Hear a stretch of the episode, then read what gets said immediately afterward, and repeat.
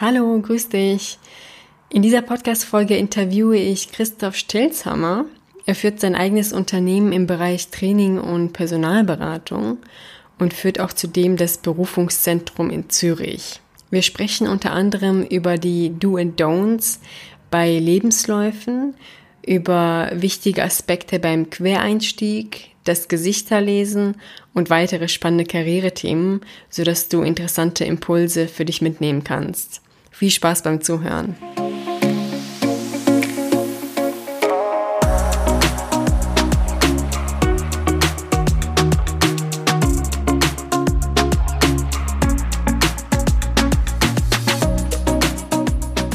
Hallo und herzlich willkommen zu meiner Podcast-Show Increase Your Value. Heute habe ich wieder einen ganz besonderen Gast, Christoph Stelzamer. Herzlich willkommen, schön, dass du da bist.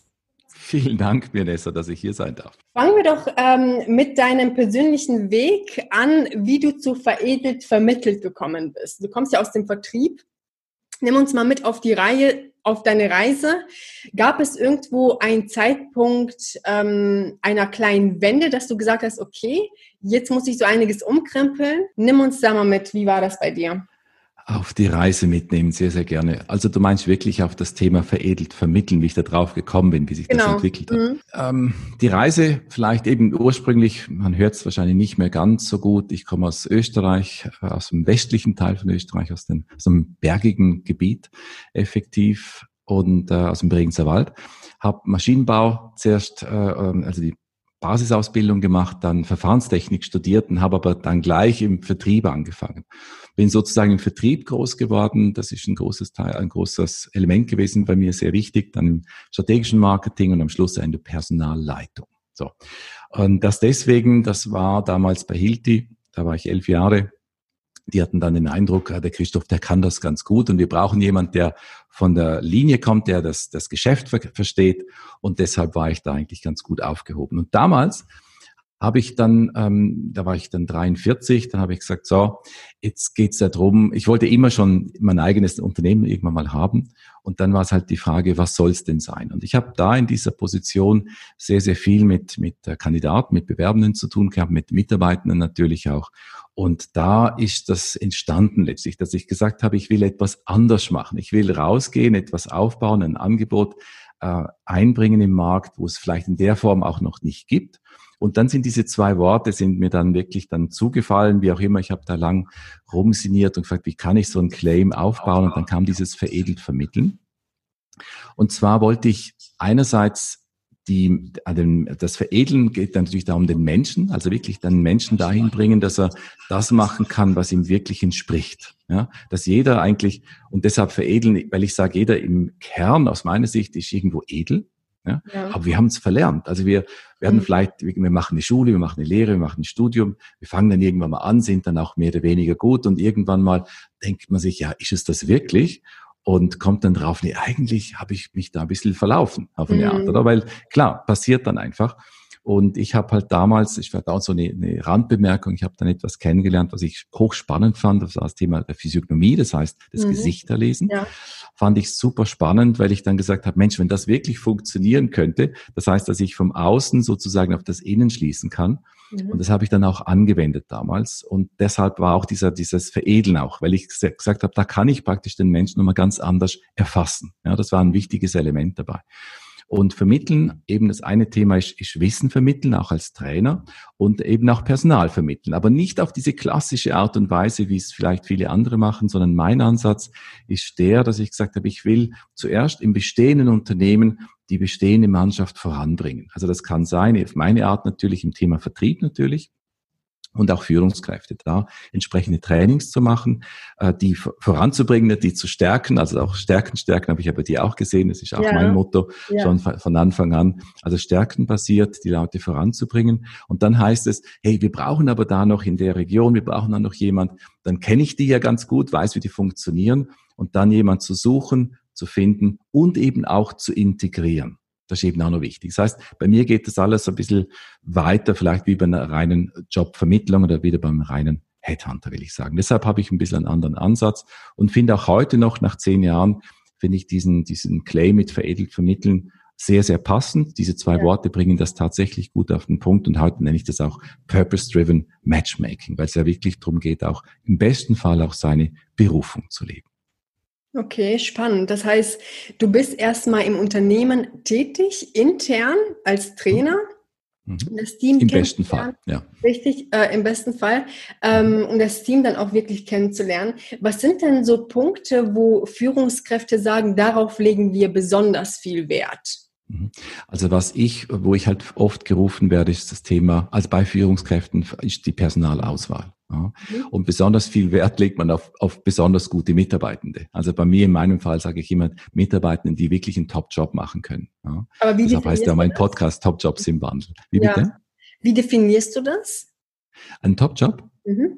Also für mich ist ein Top-Job, wo ich mich voll und ganz einbringen kann mit meiner Person, Persönlichkeit, mit meinen Fähigkeiten und noch sehr viel lernen kann. Mhm. Also wo ich wirklich also für beide Seiten eine Win-Win-Beziehung herstellen kann. Das ist für mich ein Top-Job. Das kann auf allen Stufen kann, kann es auch Top-Jobs in, dem, in der Form nach meiner Definition auch eben entsprechend auch geben. Oder? Also ein, ein Job, wo ich am, also ich definiere es eigentlich so, dass ich am, am Ende des Tages mich wundere, dass ich dafür noch Geld bekomme. Okay. Weißt du, wo es einfach so cool ist oder ich sage, wow, und so viel Freude dabei ist, dass ja. man das auch wie spürt. Und das ist im Vertrieb mhm. so, das ist im Einkauf so, das ist in der Qualitätssicherung so, das ist mhm. egal wo. Also ich glaube, ich bin der fest davon, davon, überzeugt, dass wenn jeder wirklich seinen Top-Job findet, sein Umfeld findet, wo er sich optimal mit einbringen kann, dann geht es uns allen besser, habe ich den Eindruck, oder? Ja, definitiv. Mhm. Du sagtest gerade, Führungskräfte ähm, erwarten Top-Performer quasi, Top-Mitarbeitende. Genau. Genau. Was sind so konkrete Anforderungen ähm, im Berufsalltag vom Top-Performer? Top-Performer macht einfach Top-Leistung, sprich, der bringt einfach immer ein bisschen mehr wie das, was man von ihm erwartet. Ja. Ich glaube, das war für mich auch noch interessant. Ich habe, wo ich äh, eben Verfahrenstechnik studiert habe, habe ich während dem Studium war ich auf einer Messe und da habe ich auch mal einen von so einem großen Unternehmen angesprochen und habe gesagt, hey, was hat's denn ausgemacht, dass Sie so erfolgreich geworden sind? Und er hat mir damals schon gesagt, ich habe immer ein bisschen mehr gemacht, wie das, was man von mir erwartet hat. Das, ja, das fand ich sehr ja, ja. treffend. Ja, letztens im Interview, äh, mit, in unserem Interview hatte ich dir das ja auch gesagt. Ja, genau. genau. Gemacht das passt. erwartet wurde. Genau, absolut. Ja. Eben. Und ich glaube, Top-Performer ist einfach, wo du, wo du dich auch als, als äh, Arbeitgeber eigentlich wunderst und sagst, wow, cool, hätte ich nicht gedacht, so wie so viel wollte ich vielleicht oder ich habe das gar nicht so erwartet und bekommst dann erstaunlicherweise noch mehr und, und, und, und vielleicht auch bessere Leistungen und das macht einen Top-Performer aus, egal auf welcher Ebene das ist. Absolut. Und es ist auch Top-Performance auch dem Kunden gegenüber. Für mich ist es auch wichtig, den Kunden einfach zu überraschen, auch positiv, dass man vielleicht, dass er sagt, wow, äh, damit hatte ich auch nicht gerechnet. Und das mhm. macht ihn, das ist, das ist ein Wow-Effekt letztlich dann auch aus, wo man ähm, dann gewinnt. Und das ist für mich die Top-Performance. Absolut. Ganz einfach gesprochen. Sehr gut, ja. Kommen wir mal zu dem Thema CV, Lebenslauf. Gerne. Welche, das ist auch ein spannendes Thema. Super super Thema. Welche Fehler beobachtest du bei Bewerbern? Ganz, ganz viele. Also es ist eine Katastrophe. Also wirklich zum Teil wirklich furchtbar. Also es ist schon, also ich weiß auch nicht, woher die zum Teil ihre, ihre Tipps erhalten oder wo, wo sie sich was anlesen. Keine Ahnung. Ich glaube, der normale, in Österreich sagt man Hausverstand oder in der Schweiz Menschenverstand, mhm. würde eigentlich schon reichen. Ich sage, das Wichtigste ist, also ein, ein, ein CV darf keine Fragen offen lassen. Mhm, ja. ja. Und ich sage auch ein CV ich sage immer, macht's dem Leser möglichst einfach. Ja, das hat mit dem anderen auch zu tun, also keine Fragen offen lassen. Und wenn ich zum Beispiel nur Jahreszahlen sehe, dann, dann habe ich sofort Fragen. Und dann heißt es, ja, schauen Sie doch mal im Zeugnis nach. Dann will ich die Zeugnisse anschauen, dann fehlen diese Zeugnisse, wo ich dann vielleicht die relevanten Zeiten hätte. Abgesehen davon, dass der Zeitaufwand natürlich für mich größer ist.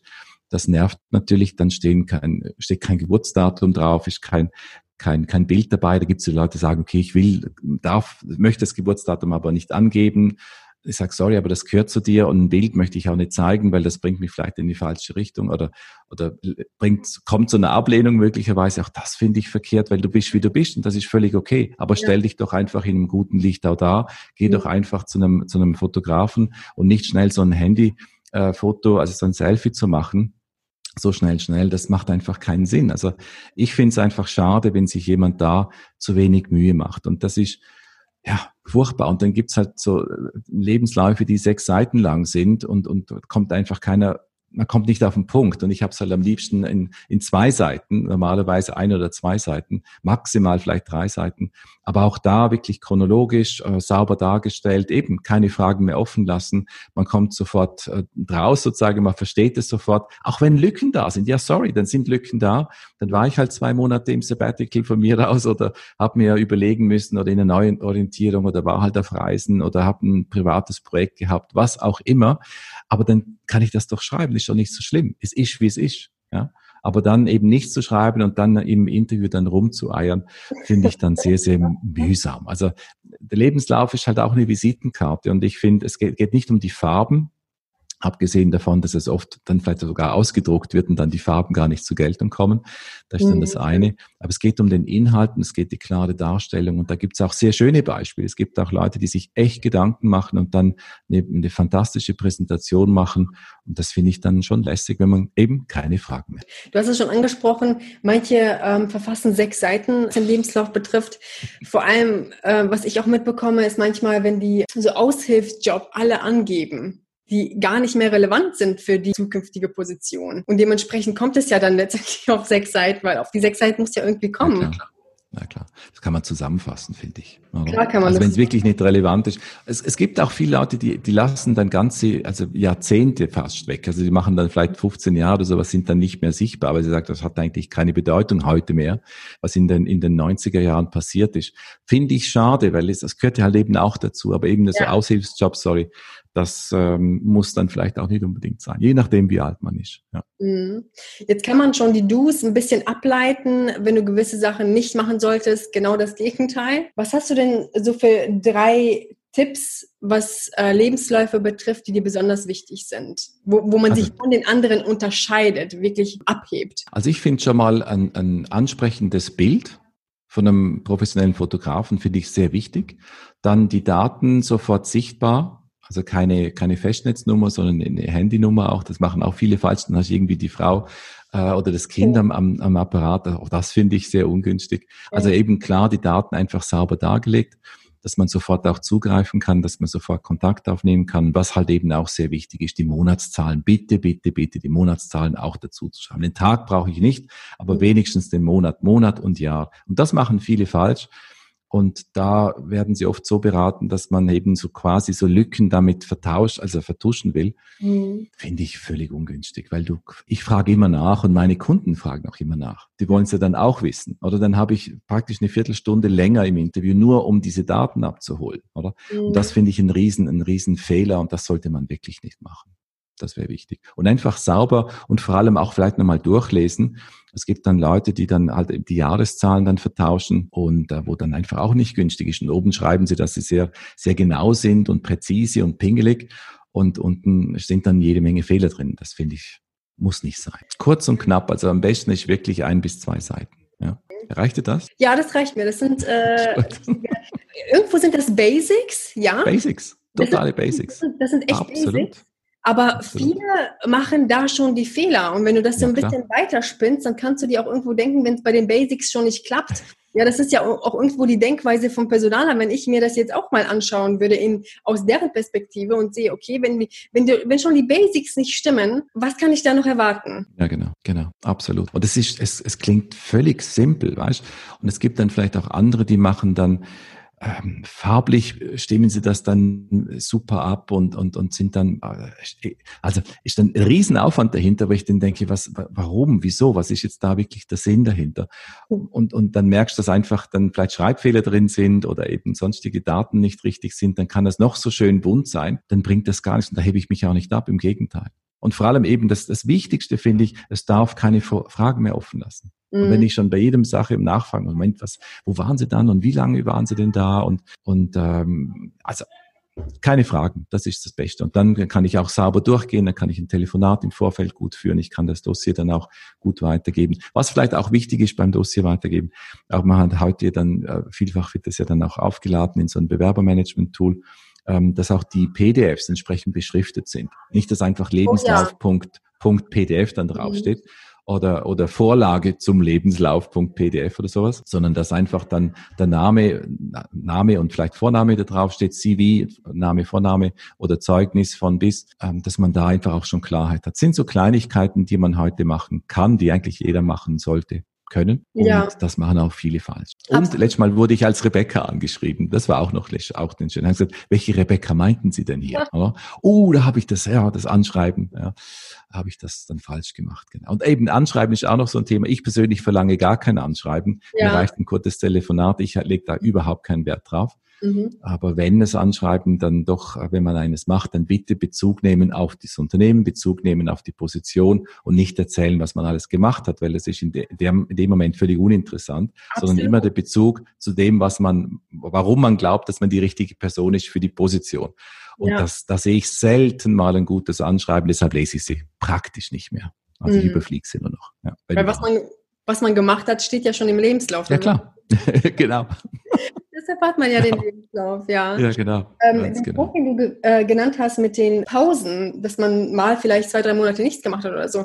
Ein super wichtiger Punkt, wo sich so viele welche, welche Sorgen machen. Ich finde immer, sobald, solange du das wirklich sinnvoll begründen kannst, ist alles legitim. Ja, klar. Ja, es gibt dann auch Bewerber, das nämlich auch zunehmend war, die sich denken, ja, ich muss mindestens zwei Jahre in einer Position bleiben, damit ich mich äh, woanders bewerben kann. Mhm. Was was bringt dir das denn bitte, zwei Jahre in einer Position zu bleiben, wenn du komplett unterfordert bist, überhaupt nicht weiterkommst in deiner Entwicklung? Was willst du denn vorlegen für die zwei mhm. Jahre bei dem nächsten potenziellen Arbeitgeber?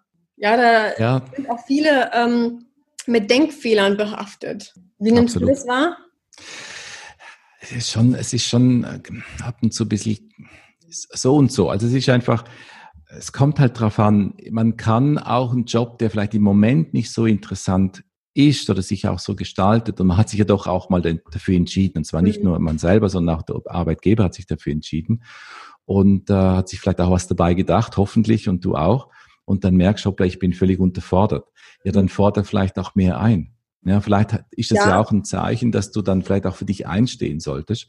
Absolut. Und ich finde es ungünstig, wenn man einfach zu schnell das Schiff verlässt, also zu schnell einfach dann geht und das Gefühl ja. hat, da kommt nichts mehr. Habe ich auch schon gehabt. Ich hatte früher auch als Personalleiter mich sehr stark eingesetzt, eben für ähm, junge Talente auch und die dann nach einem halben Jahr schon kamen und sagten, hey, sorry, aber ich habe studiert und jetzt bin ich hier im Außendienst. Mhm. Ähm, das ist mir echt, das ist mir zu banal. Mhm. Ich äh, sehe den, den, den Reiz nicht mehr. Und da ich das ja selber gemacht habe, ich bin ja auch, habe auch Verfahrenstechnik studiert, war dann auch im, im Vertrieb und war in einer ähnlichen Lage. Und ich habe mir den Job einfach interessant gemacht. Ja, mhm. ich habe einfach Neues probiert. Ja, ich ja. habe einfach getestet. Ich habe ganz viele Sachen einfach getestet. Ich habe, wenn es ums Pricing zum, zum Beispiel gegangen ist, habe ich ganz neue Ansätze getestet mhm. und habe dann auch sehr, sehr viel gewonnen und sehr viele Erkenntnisse auch gewonnen. Und das war, war super spannend. Ich habe da mir meinen Job damals, der von außen betrachtet vielleicht auch nicht so super intellektuell anspruchsvoll war, äh, auch als normaler Verkaufsberater, mhm. ähm, mir interessant gestaltet. Ja, und habe dann auch diese Zeit dann wirklich dann auch genossen letztlich. Oder? Aber man kann es immer so oder so sehen. Ja? ja ich bin kein Freund davon, wenn man zu schnell einfach auch wechselt, weil man hat sich eben hat sich entschieden mhm. und dann sollte man auch da durchgehen. Es gibt Situationen, wo sich halt im Unternehmen dann so viel Sachen dann ändern. Auch das gibt es, ja. wo man dann einfach sagt, hey, sorry, aber damit, das hatte ich ja nicht, äh, das war nicht die Vereinbarung. Und mhm. dass jetzt dieser, dieser, die Hälfte der Mannschaft zum Beispiel da entlassen wird oder dass der Betrieb ausgelagert wird und man dann quasi nichts mehr zu tun hat, das gibt es auch. Und da ist, das ist auch erklärbar, ja. Mhm. Aber wenn man, wenn sich da nichts geändert hat und man nur selber den Eindruck hat, unterfordert zu sein, bin ich schon ein Freund davon, da mhm. wirklich zu schauen, wie man vielleicht ein bisschen mehr gefordert werden könnte und das entsprechend auch einzufordern.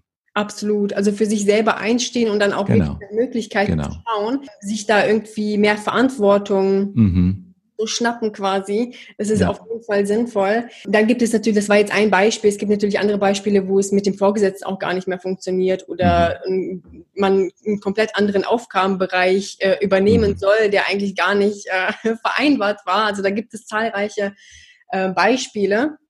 Also definitiv nicht zu schnell aufgeben, aber auch nicht zu lange warten, um dann auch äh, wirklich zu wechseln. Ne? Also so ein gesundes Mittelmaß finden, was äh, am besten zu einem passt. Mhm. Was mir noch einfällt äh, zum Lebenslauf, äh, stelle ich auch bei vielen fest, die fangen an, an ihrem äh, Lebenslauf zu basteln, statt sich selber mal Gedanken zu machen, okay, für was stehe ich eigentlich? Was steckt für ein Potenzial in mir? Was sind so meine Stärken? Also um sich, statt bei sich mhm. selbst erst anzufangen, fangen die im Außen an, ja, genau. Äh, etwas zu optimieren oder die Branche äh, zu analysieren, welcher Arbeitgeber passt zu mir, welche, was sind die Stärken und Schwächen des Arbeitgebers. Aber was sind denn, was, was sind denn deine Stärken und Schwächen? Meine Stärken nee, und nee, Schwächen? Mein, von den Bewerbern. von den, von ja. den Bewerbern. Ja, klar, natürlich, natürlich. Mhm. Es ist eben äh, Schwächen. Ich frage dann immer, was, welche Fragen hätten Sie noch erwartet? Und sage, ich hätte die Frage nach den Schwächen erwartet. Und sage, mhm. was hätten Sie dann gesagt? Und da kommen so die typischen Aussagen. Ja. Ähm, Eben genau, das ist eben wichtig zu sagen. Wer bin ich? Was macht mich aus? Was, wo mhm. habe ich tatsächlich auch Stärken aufgebaut? Und ich halte mich da eigentlich gerne an, an, an Gallup, äh, respektive das Buch äh, Entdecke deine Stärken jetzt vom, vom, vom Buckingham und Clifton. Und da ist ja die Formel Stärke ist gleich Talent plus Wissen und Können. Mhm. Also muss ich zuerst mal wissen, okay, was habe ich überhaupt für Talente? Dann, wo habe ich mir Wissen angeeignet? Und wie habe ich es dann umgesetzt? Und das in der Kombination gibt dann die Stärken. Und die mhm. Stärken kann ich ja entwickeln. Theoretisch auch ohne Talent. Es gibt ja Leute, die sind völlig talentfrei, aber unheimlich stark in etwas, weil sie wahnsinnig viel gemacht haben dafür, oder? Ja. Sich viel Wissen angeeignet haben und das unheimlich stark auch umgesetzt haben, gemacht haben, wirklich dran geblieben sind.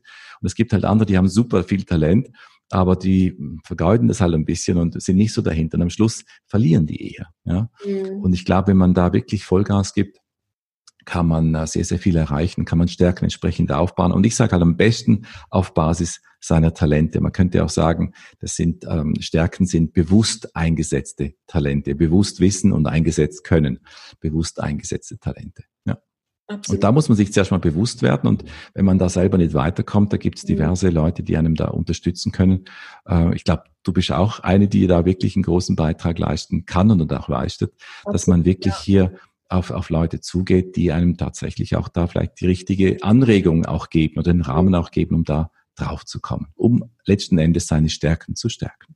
Absolut, absolut. Jetzt zum nächsten Thema, was ich gerne ansprechen möchte, ist der Quereinstieg. Jawohl. Der kommt ja für viele auch äh, in Frage.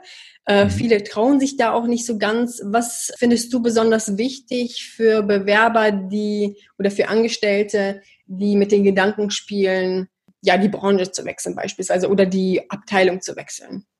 Ich finde, wichtiger Punkt dabei ist, wie anknüpfungsfähig ist es. Ja, das heißt, wie viel bringe ich jetzt mit aus meiner Branche? Was bringe ich konkret mit und was kann in der anderen Branche möglicherweise wirklich von Nutzen sein? Das bedeutet natürlich nochmal eben sich nochmal klar zu werden, wer bin ich, was macht mich aus, was habe ich auch an Erfahrungen aufgebaut, äh, wirklich echte Erfahrungen und wie habe ich mich jetzt schon mit der neuen Branche, mit dem neuen Umfeld auseinandergesetzt? Oder? Und wie kann ich das jetzt transparent machen? In so einem Gespräch auch. Also wie kann ich aufzeigen, dass ich hier einen echten Mehrwert liefern kann? Das ist wichtig, ja.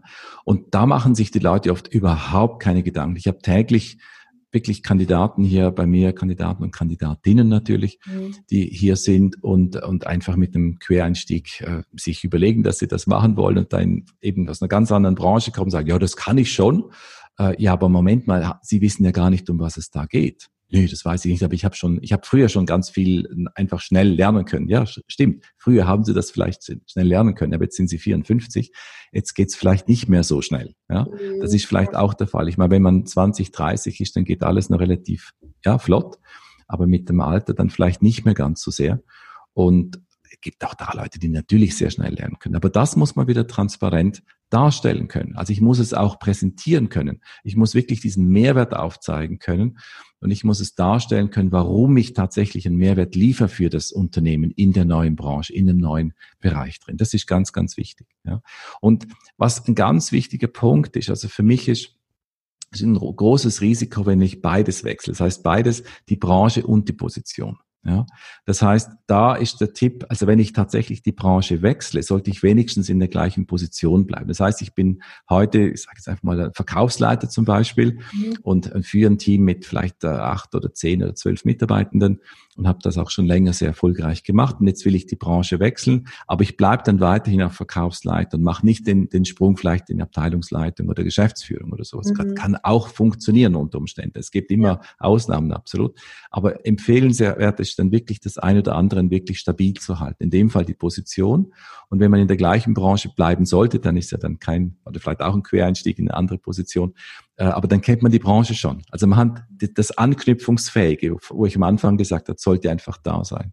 Und wenn ich überhaupt keinen Bezug habe, geht es auch. Auch da gibt es äh, erfolgreiche Beispiele. Ähm, wenn ich jetzt aber bei mir zurückdenke, ich komme ja auch eben Verfahrenstechnik studiert, dann habe ich Druckluft, Rohrleitungen verkauft. Das war ein sehr spezielles System in der Druckluftbranche. Ähm, und ähm, das hat sehr gut funktioniert und bin dann in die in den Befestigungstechnikbereich gegangen. Hatte eigentlich mit dem anderen eigentlich nicht mehr so viel zu tun. Aber ich bin praktisch im Verkauf geblieben. Also ich bin Verkaufsingenieur gewesen und mhm. Verkaufsleiter und wurde danach auch Verkaufsberater und auch wieder Verkaufsleiter. Das heißt, ich habe die Branche gewechselt, bin aber da auf der gleichen Position geblieben und auch innerhalb des Unternehmens, wo ich vom Verkauf, also Vertriebsleitung, strategisches Marketing dann in die Geschäftsleitung gewechselt bin, halt eben im HR, hat auch wieder funktioniert, weil ich halt das Unternehmen, die Branche extrem gut kannte und ja. über lange Jahre sehr viel Know-how aufbauen konnte und mir sehr viel Vertrauen natürlich auch äh, gewonnen habe in der, in der, in der Führung letztlich, ja, und in der Mannschaft. Dann hat das sehr, sehr gut funktioniert. Und ich sehe das halt eben auch. Ich sehe jeden Teil, jeden Tag sehr, sehr viele Dossiers, sehr viele CVs natürlich, die ich auf dem Tisch habe oder am Bildschirm viel mehr. Mhm, und ja. äh, auf dem Tisch hat man ja heutzutage Gott sei Dank nicht mehr so viel. Stimmt. Und, ähm, und da sehe ich schon auch diejenigen, die das wirklich erfolgreich machen, die machen sich auch diese Gedanken, die sind sich auch sehr bewusst, was sie können, was sie auch nicht können, was sie wollen, was sie auch nicht wollen. Auch das ganz, ganz entscheidend. Und das ist vielleicht auch noch ein wichtiger Punkt ich frage auch immer, was wünschen Sie sich wirklich? Was muss der Job bringen? Und das mhm. ist sehr, sehr schwer zu beantworten von vielen, die sich zu ja. wenig Gedanken gemacht haben. Was erwarte ich eigentlich? Die sind dann da und sagen sich, ich nehme halt, was ich krieg. Nee, nee finde ich nicht gut, oder? Ich glaube, das siehst nee. du auch so. Es Absolut. geht wirklich darum, mal zu definieren, was, wün was wünsche ich mir eigentlich? Was muss der Job wirklich bringen, damit es für mich stimmig ist? Was muss das Unternehmen mir liefern, damit ich ja. mich entwickeln kann? Und wie muss sich der Vorgesetzte verhalten, damit ich mich entsprechend entwickeln kann? Punkt. Ja. Kann, kann ich hundertprozentig unterschreiben. Also viele wissen gar nicht, was sie vom Vorgesetzten wirklich wollen, wie sie geführt werden möchten, wie sie geführt mhm. werden müssen auch. Es gibt Leute, die sind wirklich so Machertypen, die müssen natürlich anders geführt werden als jemand, der eher zurückhaltend ist. Mhm, genau. Dann, bevor wir zu meinen Fragen kommen, die ich jedem Interviewgast stelle, hast du noch eine äh, besondere Message an meine Hörer? Die du unbedingt loswerden möchtest oder grundsätzlich ein Bewerber, ein Angestellter? Hört diesen Podcast. Hört diesen Podcast, ja, sehr gut. Das machen die ja, schon, das hören die. Ist ja schon gut, genau. Nein, ich glaube, wichtig ist einfach, dass man sich echt nochmal so, so klar wird, wer bin ich, was, was will ich und vor allem auch so dieses, äh, frei nach Stephen R. Covey, du kennst ja wahrscheinlich das Buch ja. Seven Habits oder Sieben Wege zur Effektivität auf Deutsch. Ja. Und da steht ja auch Begin with the End in Mind. Also wirklich fang mit dem Ende an. Wo willst du langfristig hin? Was ist so deine wirklich langfristige Vision? Mhm. Ich sage ja immer, wir führen ja hier das Berufungszentrum hier in Zürich. Ähm, was ist meine Berufung? Für was bin ich berufen? Also was ist es wirklich? Ja, und und äh, das kann man rausfinden. Also wirklich, jeder hat das ja für sich dargelegt. Man kann das rausfinden, sehr einfach und dann auch zu sagen, okay, was ist es und dann wirklich diesen Weg auch zu geben und bei sich zu bleiben, eben auch seine Stärken auch weiter zu stärken. Ja, sehr, sehr gut. Jetzt äh, komme ich äh, auf einen Punkt, den ich jetzt auch noch unbedingt ansprechen möchte. Fachkompetenz versus persönliche Kompetenz. Was ist wichtiger im Ausmaß? Natürlich Kombination aus beiden, das ist klar. Genau. Ähm, aber viele, das ist jetzt auch irgendwo eine rhetorische Frage, viele Bewerber gehen davon aus, dass Fachkompetenz ausschlaggebend ist und arbeiten zu wenig an den persönlichen Kompetenzen. Wie siehst du da? Was ist da deine ja, Meinung? Glaub, das liegt auf der Hand. Das ist ja. sehr, sehr klar. Ist, die Fachkompetenz ist, ist austauschbar und die Person äh, nicht so sehr. Also ich glaube, es ist immer eine Kombination, logischerweise. Ich kann nicht eine, eine super tolle Persönlichkeit brauchen, die mhm. keine Ahnung hat von der, vom, vom Business. Das, das ist äh, sehr, sehr schwierig. Es, es, gibt Bereiche, wo das vielleicht möglich ist. In dem Bereich, wo ich jetzt äh, rekrutiere, ich habe oft Fach, ähm, also Fach- und Führungskräfte. Äh, ich habe jetzt momentan so ja wieder Maschinenbauingenieure und wenn ich da nicht aus dem Maschinenbau komme, dann, dann tue ich mir einfach schwer. Ja, ich kann vielleicht mit einem Maschinenbauer auf einem gewissen Level kann ich dann diskutieren. Aber wenn es dann ins Detail geht, dann, dann hänge ich einfach ab. Das ist so. Ich meine, wenn sich jemand da fünf, sieben Jahre, wie auch immer, mit etwas beschäftigt hat, nur vom Studium her schon, das kann ich nicht so schnell aufholen. Da habe ich nicht in zwei Wochen das gleiche Wissen. Das ist ja eigentlich logisch. Aber letzten Endes ist Persönlichkeit äh, sehr, sehr wichtig. Und wichtigst, wichtigst ist einfach, dass man bei sich bleibt. Viele verbiegen sich ja, und das ist ja das mit dem veredelt vermitteln. Viele sind ja einfach, stehen nicht so wirklich zu sich selber und damit stehen sie auch nicht wirklich gerade im Leben. Das heißt, wenn ich einfach zu mir stehe und ich bin halt so, wie ich bin und das auch so zum Ausdruck bringen kann und dann auch das Umfeld finde, wo das geschätzt ist, wunderbar. Mhm. Ja, also es ist wirklich immer, also man muss auch an sich arbeiten, ganz klar, aber man sollte sich nicht verbiegen. Wichtig ist einfach bei sich zu bleiben das ist, glaube ich, sehr zentral und damit kommt wird, die Person, Persönlichkeit kommt dann auch gut zum, zum, zum, zum Vorschein, finde ich, oder? Ja. Und dann passt es auch gut. Und das ist ja auch wie bei mir zum Beispiel, wenn das bei mir, du, also, kennst du die Physiognomie? Hast du da etwas damit zu tun? Ja, da können wir jetzt auch ganz kurz mal drauf eingehen, ja. genau, genau. Vielleicht ganz, ganz spannend. Ich hatte das ja bei mir selber auch. Und wenn, du, wenn man mein, mein Eiergesicht äh, sieht, ähm, das ist einfach alles sehr rund, oder? Und das Runde steht ja für Harmonie. Und ja. Harmonie ist mir immer schon extrem wichtig gewesen. Und gleichzeitig habe ich mich eigentlich jahrelang eigentlich drüber aufgeregt und habe gesagt, ich will auch ein bisschen eckig sein, will auch ein bisschen eck, eck, Ellenbögeln, sagt man da auch, oder? Ähm, und, und, und andere können das wunderbar und ich konnte das nie wirklich gut. Und, mhm. und bis ich dann das auch mit der Physiognomie dann mal gelernt habe und erkannt habe, ich habe ja da die kompletten Ausbildungen gemacht und mhm. ich setze es auch heute in meinen Trainings natürlich mhm. entsprechend ein. Und eben dieses Disharmonische. Und jetzt muss ich ja nicht dagegen gehen. Es gibt ja andere, die haben viel eckigere, zum Beispiel eckige äh, Gesichter und damit auch viel mehr Ecken und Kanten, genau. Tun sich da viel leichter, genau. Und wenn ich dein Gesicht da anschaue, eben ähnlich. Und das, und da hast du einfach natürliche Fähigkeiten, die mir nicht gegeben sind in der Form, mhm. ja. So, und dann habe ich aber gleichzeitig hier zum Beispiel da den, den, den Dominanzanspruch, das zwischen der Nase und der Oberlippe. Und das ist bei mhm. mir relativ stark ausgeprägt. Und das hilft mir dann wieder. Ja, das ist bei dir jetzt nicht so stark, ja, das ist bei mir stärker. Und, und das ist halt eben auch zwar harmonisch, ja, auf der einen Seite, aber trotzdem mit einem gewissen, ich sage immer, gewissen Punch. Ja, das heißt, bei mir merkt man schon, dass es nicht einfach nur, ja, ja, schauen wir mal, sondern deshalb habe ich immer auch Führungspositionen gehabt. Also ich wurde immer, oder schon sehr, sehr früh wurde ich in so Führungspositionen reingehievt oder man hat das Gefühl gehabt, der Christoph kann das schon und es hat auch immer sehr gut funktioniert, weil ich sehr gleich auf der menschlichen Art und Weise mit den Leuten sehr gut konnte und trotzdem auch die Richtung vorgeben konnte und trotzdem auch klar und konsequent immer war und auch bin und da hilft mir auch mein sogenannter Macht- oder Dominanzanspruch. Und das hilft mir im Gesamten, also ich jetzt nur ein paar Sachen, wo ich jetzt bei mir rausgenommen ja, habe. Ja. Und das heißt einfach bei sich zu bleiben, ganz wichtig, zu sich zu stehen und dann, dann kommt's gut, oder? Und sich nicht mhm. zu verstellen. Ich glaube, das ist wichtig. Aber sich da auch transparent zu sagen, schau, ich bin halt vielleicht der, der introvertiert oder ich bin, ja, ich bin halt extrovertiert oder ich bin halt so oder so. Das sind jetzt nur ganz kleine Facetten, die ich jetzt hier mhm. dargestellt habe. Äh, und, und dann sich auch entsprechend zu geben, dann kommt's gut. Und in der Tierwelt ist ja auch so, wenn ich bei den, den die, ich meine, das, das Kätzchen wird sich nicht wie ein, wie ein Tiger verhalten. ja. Und umgekehrt. Ja, der Tiger tut vielleicht mal, tut vielleicht mal so ein bisschen wie ein Kätzchen, aber nie wirklich. Ja. Mhm. Und das ist auch schön. Also bei den Tieren ist uns das total klar. Äh, und bei den Menschen passiert das aber oftmals. Gerade im Interview sitzen die Leute da, der Tiger sitzt da wie so ein Kätzchen und das Kätzchen tut wie ein Tiger. Und das merkt man vielleicht, wenn man nicht genau, nicht geübt ist und nicht genau hinschaut, merkt man es vielleicht gar nicht und wundert sich dann mhm. äh, in der Einarbeitungsphase, dass das Kätzchen doch kein Kätzchen, sondern ein Tiger ist oder umgekehrt. Ja, ja. Das ist eben das Schöne, dass man das halt da auch mit der Physiognomie zum Beispiel sofort rausbekommt und da mhm. dem Kätzchen sofort auf die Schliche kommt sozusagen. Aber du hast es ja schon angesprochen mit den äh, Rundungen des Gesichts und eckige Kanten, dass man auf gewisse ja, Charakterzüge schließen kann.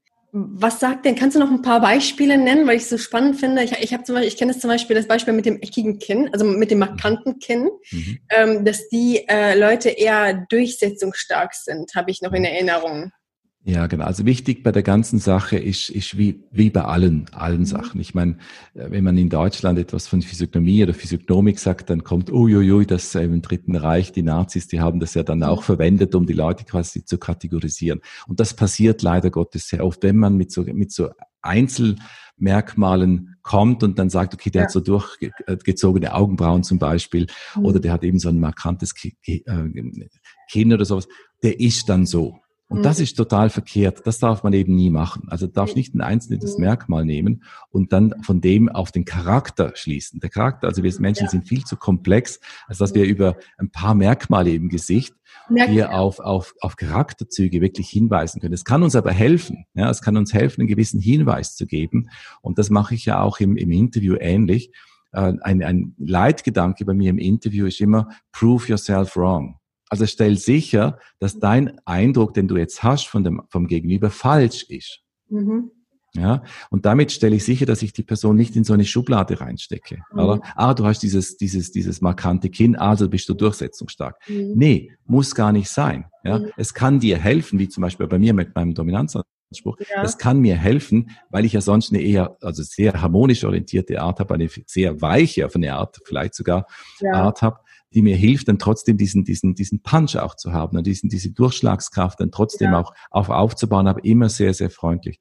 Und es gibt halt im, im, im Gesicht gibt's ganz, ganz viele Merkmale, äh, die man hier, die man hier jetzt in der Kürze natürlich nicht darstellen können und wollen. Das macht auch an der Stelle gar keinen Sinn. Mhm. Aber faktisch, man kann, wenn man das genau anschaut, kann man sehr, sehr viele Hinweise bekommen, die einem erlauben, wirklich auf gewisse Sachen auch hinzuweisen oder einfach mal das abzufragen, oder? Und ich finde es immer am schönsten, wenn dann, wenn ich dann merke, also ein gewisses Merkmal oder Merkmale erkenne und die in der Kombination, das ist immer sehr wichtig, in der Kombination dann auch als solche dann betrachte und mhm. dann die Kandidaten oder Kandidatinnen dann auch einfach mal fragen, sagen, wie ist denn das? Ich habe ein Beispiel mal, ich hatte so einen, einen Kandidaten, der auch so sehr, also ich bringe jetzt mal ein Beispiel, so sehr stark eingewachsene Ohrläppchen hatte. Und das ist nur ein kleines Merkmal, oder? Ja. Ich habe das dann kombiniert mit anderen und habe dann aber, das steht dann für also Tendenz oder Möglichkeit zur Rücksichtslosigkeit. Oder? Okay. Klingt jetzt im ersten Moment ziemlich heftig, aber man kann auch da sagen, für jemand, wo wirklich etwas eben durchsetzen will und dem es dann im, im, im Moment egal ist, was jetzt mhm. jemand dazu denkt. Es gibt gewisse Jobs, gewisse Berufe, wo das sehr wichtig ist, ja? ja. wo ich also auch jemand brauche, der jetzt nicht eigentlich zimperlich ist. Und der sagt, hey, sorry, aber wir müssen jetzt die Sanierung durchziehen, egal ob wir jetzt hier 20.000 Menschen entlassen oder nicht, weil sonst wird das 500.000 Mitarbeiterunternehmen wird dann untergehen. Ja, so wenn wir das jetzt nicht machen. Und da braucht es einfach Fähigkeiten, die dann gefordert sind. Und da braucht, das sieht man auch im Äußeren, eben Kätzchen und Tiger. Ja, der Tiger mhm. ist nicht überall einsetzbar und das Kätzchen auch nicht. Aber wenn ich aber weiß, was der Tiger wirklich mitbringt oder das Kätzchen, kann ich es auch entsprechend platzieren und entsprechend mhm. einsetzen. Und da in dem Interview war es halt eben auch so, äh, da habe ich das gesehen, habe ich einfach gefragt, gab es Situationen, wo Sie vielleicht auch ähm, ja, in gewisse Grenzen gestoßen sind, auch mit Ihren Mitarbeitenden, und gab's, also wo vielleicht ein bisschen speziell war, ein bisschen heftig waren. Und dann hat er gesagt, ja, ich habe mal zu jüngeren Zeiten, frisch nach dem Studium, ein ganzes Team aufgerieben. Mhm. Ich dachte, wow, aufgerieben, das klingt richtig heftig. Der war so ambitioniert, oder? Der wollte wirklich dann alles Mögliche erreichen, ohne auf die Leute zu schauen. Das hat er aber dann reflektiert und dann verstanden, was er gemacht hat. Und das war dann wieder sehr gut. Der ist nicht per se so, sondern der hat gemerkt, hoppla, ich habe eine recht heftige Art und die kann vielleicht bei, zu Zeiten ähm, auch zu heftig sein mhm. und war sich dessen bewusst. Also völlig okay, habe ich kein mhm. Problem damit. Aber deshalb nochmal, wenn man, wenn man sich kennt oder sich auch erkennt in all seinen Fähigkeiten und sich dann auch entsprechend gibt und dann auch sagt, sorry, es kann halt mal sein, dass ich sehr direkt bin oder sehr schnell bin, nimm das nicht übel, äh, das so bin ich einfach, dann ist das völlig okay, mhm. finde ich. Ja? ja? Und so kann man das halt im Gesicht erkennen. Und das sind halt eben, man muss es halt eben kombinieren. Man darf nie von ja, einzelnen Merkmalen ausgehen. Ich habe jetzt nur das, ich habe mhm. nur das eine Merkmal genommen. Das waren natürlich ja. ein paar andere Sachen, die auch noch dazu spielten. Aber jetzt in der, jetzt im Podcast möchte ich jetzt nicht alles da natürlich jetzt hier schon ja, alles eingeben. Da, man müsste da ein bisschen mehr Zeit nehmen. Too much, ja. genau. Nee, das ist ganz wichtig. Das ist ja bei der Körpersprache genauso, dass es auf die Kombination ankommt, nicht auf äh, einzelne Merkmale oder einzelne. Genau. Und das ja. ist auch das, das hast du ja mit dem Stefan Vera auch, der hat das ja auch sehr gut beschrieben. Genau. Und das, das darf man eben nie auf kleinen, auf Kleinigkeiten das Gefühl haben, nur weil der jetzt mit dem rechten Auge ein bisschen nach oben geblinzelt hat, dann ist der so. Und hat er jetzt genau das gedacht. Ja. Man muss, man muss es immer im Kontext sehen, man muss da sehr vorsichtig sein, man muss sehr genau hinschauen und ja. nie werten. Man darf nicht nie sagen, es ist jetzt so, sondern es ist vielleicht ein Hinweis, ja. dem man vielleicht nachgehen kann. Absolut. Das, das ist mir sehr, sehr wichtig ja. zu betonen an der Stelle. Und seine eigenen Vorurteile auch hinterfragen, wie du gerade gesagt hast. Ja. Prove yourself wrong. Vielleicht genau. liegt es ja mit deiner Einschätzung, weil wir haben ja alle irgendwo genau. äh, unsere individuellen Wahrnehmungsfilter. Mhm. Und äh, vielleicht haben wir da äh, etwas ganz schnell falsch gefiltert. Genau, genau, absolut. Sehr gut, dann kommen wir doch zu unseren äh, Fragen oder zu meinen Fragen beziehungsweise. Die erste Frage ist die beste Entscheidung deines Lebens. Was war das?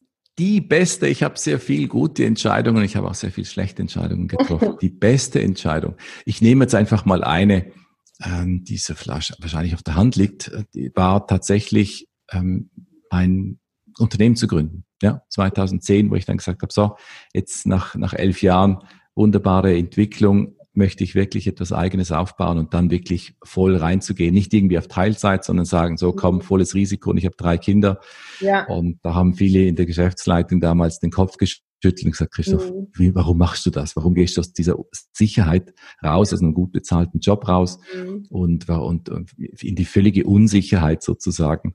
Und mir war von Anfang an klar, dass das wird funktionieren. Und jetzt bin ich im zehnten Jahr und es funktioniert sehr gut. Die nächste Frage was sind deine drei wichtigsten Werte, für die du stehst und warum? Ui. Hm, also ein Wert, wo mir sicher einfällt, wo mir sehr wichtig ist, Thema Freiheit. Ja, mhm. Also das finde ich äh, ganz, ganz wichtig, weil Freiheit, die ist momentan mehr als nur in Frage gestellt. Also wir sind nicht mehr frei. Das kann man, glaube ich, wirklich so sagen. Wir können nicht einfach sagen, wir gehen jetzt in ein Restaurant rein oder in einen Laden rein oder wir fliegen jetzt irgendwo hin. Die Freiheit mhm. haben wir aufgegeben tatsächlich. Das ähm, ist mir also die, mir wird das immer wieder bewusst. Jetzt haben wir auch, jetzt dürfen wir in den öffentlichen Verkehrsmitteln, müssen wir jetzt auch die Masken anziehen.